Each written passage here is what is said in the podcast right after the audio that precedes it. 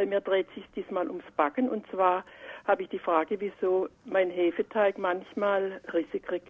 Ja, das ist eine ganz spannende Frage, weil das hängt immer von der Triebkraft der Hefe ab und das hängt ein bisschen von dem Alter der Hefe ab oder auch von der Menge der Hefe, von dem Mehl, also wie viel Kohlenhydrate können da umgesetzt werden, wie viel Zucker können da umgesetzt werden. Mhm. Denn die Hefe, die vespert ja sozusagen Zucker auf, also Kohlenhydrate auf und produziert dann CO2.